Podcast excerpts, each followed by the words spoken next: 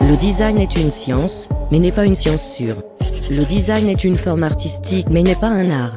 Le design est un commerce, mais n'est pas commercial. Le design est visible et invisible. Il est une image, une lettre, un son, une voix ou un mouvement. Le design est profondément humain. Il en revêt les qualités et les défauts, les ambitions et les angoisses, la vision et la culture. Bonjour et bienvenue dans Pattern. Aujourd'hui, un épisode un peu spécial dans lequel nous allons vous parler de technologie. Nous avons profité du passage du Max Creativity Tour par Paris pour nous intéresser à ce qu'attendent les créatifs d'une nouveauté logicielle. Avant de rentrer dans le vif du sujet, une petite précision. Le Max Creativity Tour, c'est le grand événement d'Adobe où sont présentées au public français toutes les nouveautés Creative Cloud. Cette journée nous a donc permis en filigrane de nous pencher sur le vaste sujet de la technologie et de la créativité. S'il y a bien deux axes que nous pouvons retenir, ce sont ceux de l'intelligence artificielle et de la mobilité. L'intelligence artificielle, parce qu'il a été question toute l'après-midi d'Adobe Sensei, une technologie tout bonnement révolutionnaire intégrée à tous les logiciels du Creative Cloud. Le deuxième gros point a été celui de la mobilité. Entre Photoshop et Illustrator qui arrivent sur iPad, de nouvelles applications de dessin comme Fresco qui apparaît sur tablette, ou Lightroom qui se déploie désormais sur tous les devices, c'est tout un arsenal qui est mis à disposition du designer pour créer de partout et sans entrave. Pour y voir plus clair parmi tous ces mots-clés, nous sommes d'abord allés rencontrer un des speakers de cet après-midi, expert parmi les experts du Creative Cloud, monsieur Stéphane Baril. Nous lui avons d'abord demandé de nous expliquer ce qu'est Adobe Sensei et dans quel logiciel il s'applique. Bon alors accrochez-vous, ça va plutôt vite. Alors, euh, Adobe Sensei, c'est euh, ce qu'on appelle euh, le nom en fait de, de- de notre intelligence artificielle, machine learning, et c'est ce qu'on appelle un framework, c'est-à-dire un socle commun, quelles que soient les solutions. Le, le but, par exemple, on a trois clouds chez Adobe. On a le Creative Cloud, le Document Cloud et l'Experience Cloud. C'est que euh, au lieu de développer euh, juste un algorithme d'intelligence artificielle pour une seule solution, finalement, on va pouvoir le mutualiser. Donc, c'est aussi ça Adobe Sensei, de manière à ce qu'il puisse servir partout. Imaginons un marketeur qui a une plateforme marketing, euh, bah, il peut avoir besoin de la reconnaissance d'image pour taguer automatiquement les images, pour les retrouver. Donc, dans les logiciels, on l'a bien sûr dans Photoshop avec euh, le remplissage basé sur le contenu, on l'a avec la sélection d'objets, la sélection du sujet automatique, on l'a encore à plein d'autres endroits euh, aussi. C'est euh, dans InDesign avec euh, le, le- alors ça s'appelle en anglais le Content Aware euh, Fit, c'est-à-dire la, on prend par exemple une image qui est, un- qui est placée dans un bloc. Hein, je rappelle un bloc InDesign, c'est un peu une sorte de fenêtre sur l'image. Elle peut être plus grande. Et là, il va analyser l'image pour pouvoir proposer un cadrage en fonction du ratio du bloc adapté. Donc il analyse la même technologie dont on parlait avant, mais ce coup-ci dans un but de, de- de proposer un, un réglage. C'est un peu ce qu'on trouve aussi de manière différente vu que c'est sur de l'image, avec le, le auto reframe, c'est-à-dire le, le- le recadrage automatique dans Premiere Pro que j'ai montré tout à l'heure.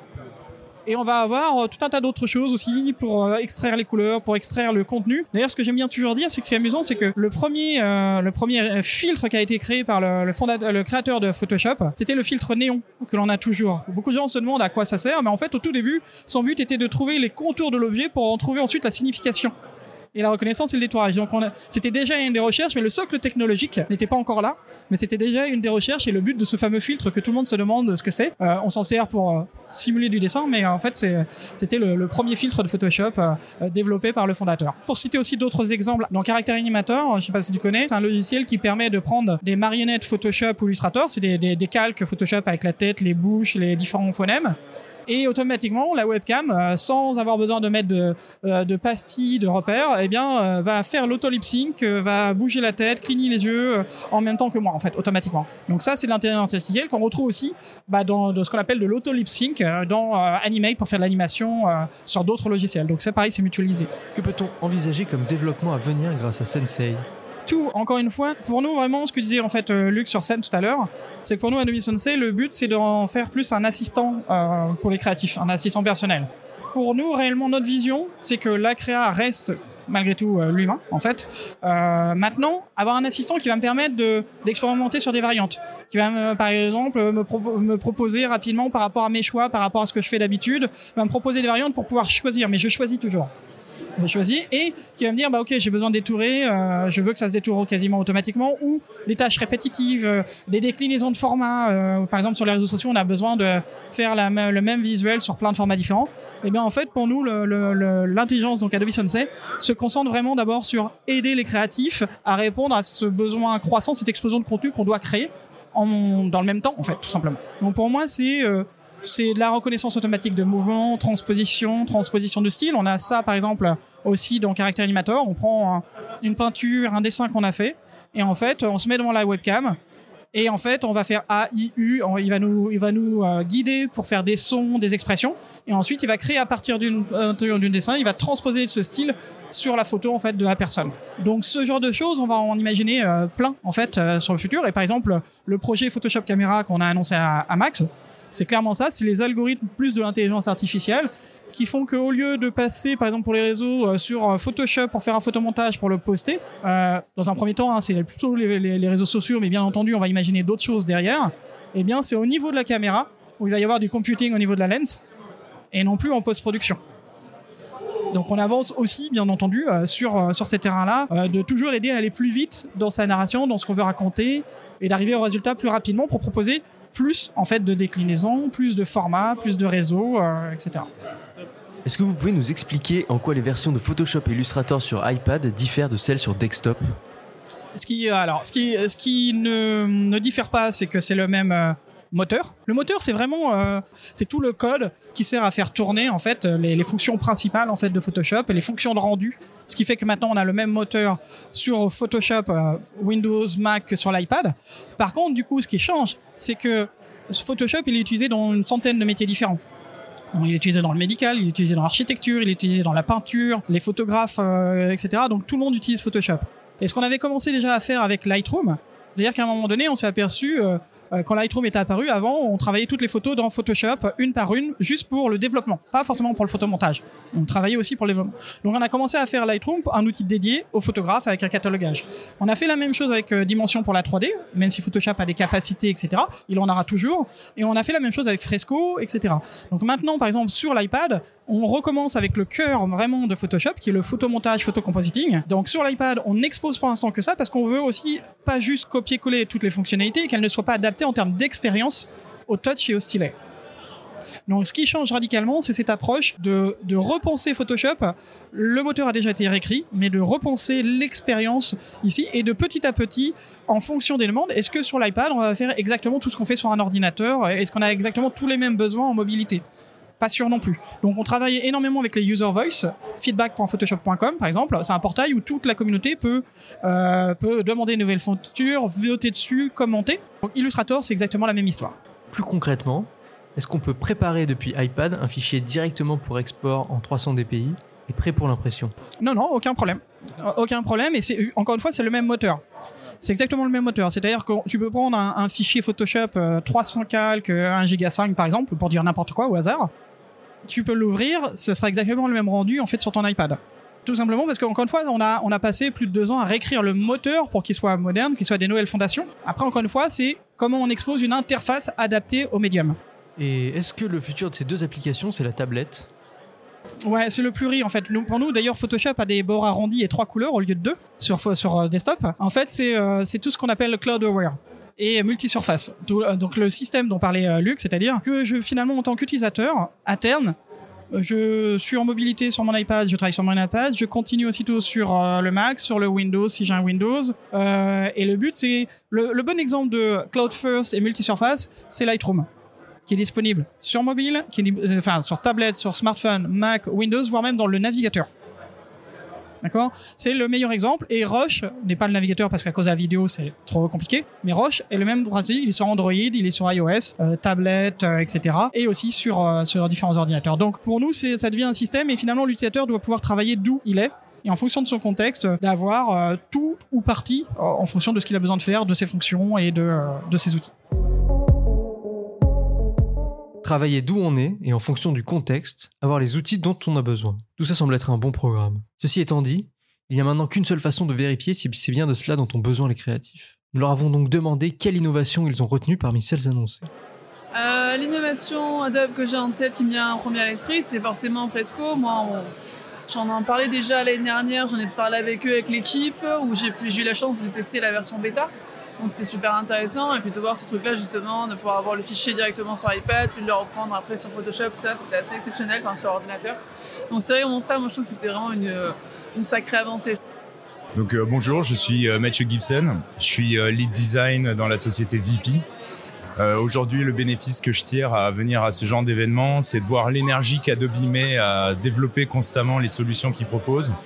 Je retiens pas spécifiquement une amélioration en particulier, mais je retiens plutôt leur énergie, leur dynamisme à proposer des solutions créatives pour les designers, pour les créatifs, la mobilité, la façon de pouvoir créer à tout moment, la façon d'être là au bon moment pour capter la bonne idée à un instant T.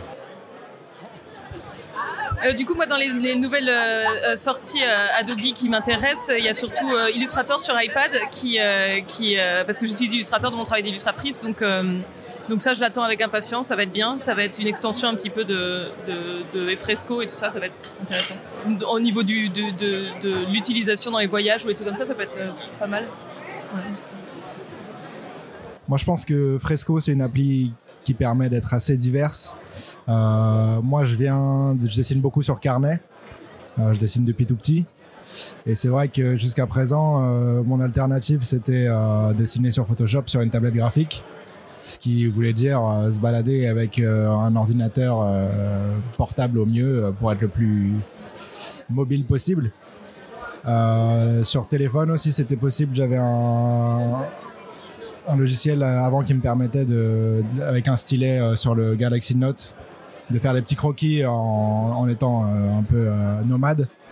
Mais là, ce que je découvre avec Fresco, c'est du coup un moyen d'être garanti d'avoir la qualité euh, qu'on a sur, euh, sur euh, ordinateur, que ce soit Mac ou PC, sur une, une tablette mobile.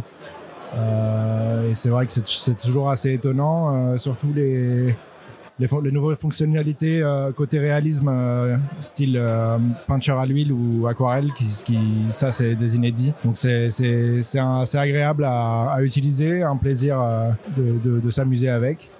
Donc euh, moi, dans l'idéal, euh, j'aimerais bien m'en procurer, euh, procurer une tablette pour pouvoir utiliser ça et faire faire les dessins que j'aimerais faire chez moi, mais là où je veux, quoi.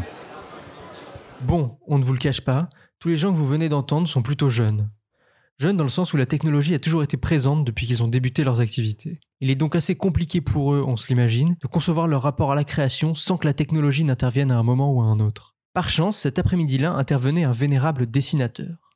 Un de ceux qui concevait ses histoires sur papier dans les années 80, puis qui à la fin des années 1990, l'âge de pierre de la technologie, a découvert qu'il pouvait animer ses dessins grâce à un petit logiciel nommé Flash. Aujourd'hui, il travaille pour les plus grands studios d'animation au monde, Pixar, DreamWorks ou Disney. Ce dessinateur, c'est Pascal Campion, un Français exilé aux États-Unis depuis 20 ans, ce qui explique, vous le verrez, cet accent assez inhabituel. Alors bonjour Pascal, est-ce que vous pouvez nous dire comment la technologie influence votre travail et quel outil vous utilisez le plus? Bah, euh, maintenant, euh, elle prend une part énorme vu que je dessine quasiment que sur euh, ordinateur. Je fais encore des croquis sur papier une fois de temps en temps, mais je dirais que 100% de mon boulot en ce moment, c'est, par ordinateur, donc c'est immense. La manière dont elle influe, bah, des fois, elle influe dans un bon côté, des fois dans un mauvais côté. Elle influe dans un bon côté parce que je peux essayer plein de choses très rapidement, ce qui est vraiment chouette. Ce qui est bien, c'est que j'ai un style qui est très, euh, très basique.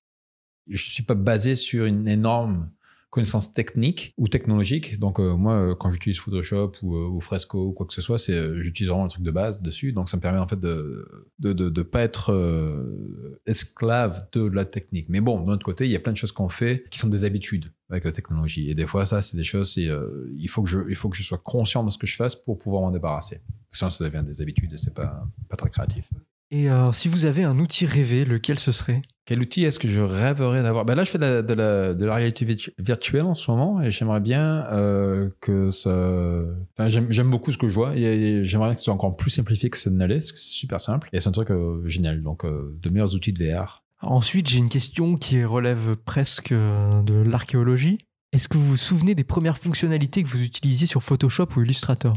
Ben, Photoshop, j'y suis arrivé il n'y a pas très longtemps. Avant, j'utilisais Flash parce que c'était le premier software que j'ai découvert et comme je suis très euh, fainéant, euh, j'ai pas voulu apprendre autre chose. Euh, puis Flash, ça marchait très bien. Donc, la première fonction qui m'a le plus épaté sur Flash, c'est quand on appuie sur la touche Entrée, ça faisait euh, lire toutes les images et on avait une animation automatique. Et ça, ça m'avait absolument adoré. J'avais adoré ça. ouais. Et encore une autre pour savoir si vous vous souvenez de, des premières créations que vous faisiez sur le logiciel Adobe. Euh, et sous Flash, la première chose que j'ai faite, dont je suis conscient, c'était euh, un petit chien qui courait après un papillon. Je l'ai encore d'ailleurs l'animation, parce que et euh, parce que ça m'avait marqué que je pouvais, que je, je savais pas que je pouvais faire d'animation. Techniquement, je savais pas que j'étais capable moi-même de pouvoir faire des images qui bougent et euh, j'étais très content. Sous Photoshop, c'est dur de, il y a pas très longtemps et surtout que au départ, quand je quand je commençais à utiliser Photoshop, il y a quoi, il y a 5-6 ans, je prenais des images que j'avais faites en Flash et je me faisais la lumière dessus. Je créais pas forcément quelque chose, mais la première fois que j'ai créé quelque chose entièrement Photoshop, c'était un petit cochon sur un fond de jungle. Je me rappelle bien parce que je je savais pas du tout ce que je faisais. Et j'ai dit, mais qu'est-ce que c'est qu'est-ce que c'est que cette horreur? Ça montre que vous en avez euh, déjà beaucoup vu question technologie. Est-ce que vous pensez que le geste du créatif a changé du fait de la place de plus en plus croissante de la technologie dans ses pratiques? Le geste. Je pense qu'il avait changé à un moment donné, et puis je crois que plus ça va, plus ce que je vois d'ailleurs, c'est euh, c'est de revenir au gestuel justement. Euh, que ce soit en, en VR, parce que je fais de la VR, c'est tout gestuel et on peut le faire soit debout, soit assis. Et même sur les outils euh, entre la Cintiq et les, euh, les tablettes graphiques, ça, ça revient tout à, euh, à répliquer. Enfin, je sais pas si répliquer c'est le mot, mais à revenir à la gestuelle du bras ou euh, du poing ou de, de la main. Alors qu'avant, je me rappelle qu'il y avait des moments donnés où c'était vraiment euh, euh, il y a- au début des années 2000, c'était vraiment euh, tout par curseur, par, euh, par programmation, etc., etc. Donc maintenant, on revient de plus en plus à un côté très gestuel. ouais. Bon alors ce qu'on peut déjà dire, mais ça aurait été étonnant que ce soit le contraire, c'est que chez Adobe, la R&D, elle sait parfaitement ce qu'elle fait. Pour ce qui est de coller exactement à ce que veulent les créatifs, il n'y a aucun problème. La direction globale qui est prise depuis quelques temps, mais qui se confirme année après année, est celle de la libération du créatif des contraintes technologiques, voire même, comme nous l'a plus ou moins dit Pascal Campion, un effacement de la technologie. Entre l'intelligence artificielle qui peu à peu rend les logiciels de moins en moins contraignants et l'idée de pouvoir travailler comme on le souhaite et où que l'on soit, tout est fait pour invisibiliser la contrainte technologique au profit de ce qui fait l'essence même de la créativité, c'est-à-dire l'idée. Vous l'aurez compris, les enseignements de ce Max Creativity Tour furent une nouvelle fois très riches. Pour voir ou revoir l'événement, vous pouvez d'ores et déjà regarder le live stream disponible sur étape.com. Merci à tous d'avoir écouté Pattern, le podcast d'étape, et à bientôt.